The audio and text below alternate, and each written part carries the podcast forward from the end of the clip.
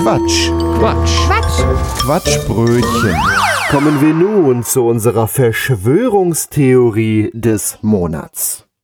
Also, stellt euch vor, es ist der 11. September 2001, ein Tag, der in die Geschichte eingehen wird. Flugzeuge krachen in die Twin Towers und die Welt steht still. Oder vielleicht auch nicht? Halten Sie sich fest, denn wir tauchen ein in die wunderbare Welt der 9-11-Verschwörungstheorie. Denn laut einigen Verschwörungstheoretikern haben wir hier nicht nur ein tragisches Ereignis, sondern den Stoff für das größte Hollywood-Drehbuch aller Zeiten. Die Idee, dass 9-11 mehr ist als das Ergebnis eines terroristischen Angriffs, ist nichts Neues. Einige behaupten, dass es von den Regierungen als Vorwand genutzt wurde, um gewisse politische Agenden voranzutreiben. Da denkt man sich doch, die CIA hatte ein Drehbuch aus Mission Impossible genommen und beschlossen, es in die Realität umzusetzen. Oder? Jetzt mal im Ernst, liebe Verschwörungsfreunde. Glaubt ihr wirklich, dass Tausende von Menschen in Regierung und Geheimdiensten gemeinsam ein so gigantisches Komplott ausgeheckt haben, ohne dass auch nur einer von ihnen geplaudert hätte?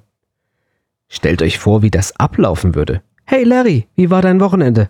Ach, ganz gut, Bill. Ich habe da nur so ein kleines Detail über den größten Terroranschlag der Geschichte erfahren. Aber du weißt ja, Verschwiegenheit ist mir wichtig. Und was ist mit den unzähligen Amateurvideos und Fotos, die die Ereignisse dokumentieren? Hatten diese Hobbyfilme auch alle ihre Hollywood-Regieanweisungen dabei, als sie ihre Handys gezückt haben?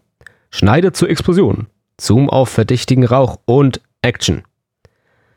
Aber Moment mal, liebe Verschwörungstheoretiker, wie passt eure Theorie zur Physik? Denn Wissenschaftler sagen uns, dass die Kollapsarten der Türme gut erklärbar sind. Das sind echte Fakten, keine Studiotricks. Und übrigens, wenn ihr schon mal eine Behörde angerufen habt, um eure Internetverbindung zu reparieren, wie lange hat es gedauert, bis der Techniker auftauchte? Jetzt stellt euch mal vor, wie viele Techniker und Schauspieler für diese Verschwörung benötigt worden wären. Das müsste ja eine Personalauswahl gewesen sein, die größer ist als bei den Oscars. Während wir uns über diese abenteuerliche Theorie amüsieren, sollten wir uns daran erinnern, dass es wichtig ist, zwischen Fakten und Fiktion zu unterscheiden. Die Realität kann schon verrückt genug sein. Da müssen wir nicht auch noch die Märchenbücher aufschlagen, um unsere Lachmuskeln zu trainieren. Das war ein Beitrag vom Quatsch. Quatsch. Quatsch. Quatschbrötchen.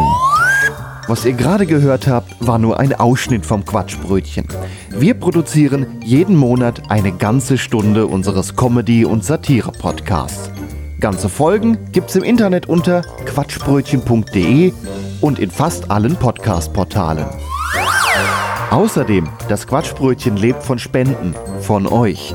Wenn ihr möchtet, dass wir immer so weitermachen können, quatschbrötchen.de slash spenden.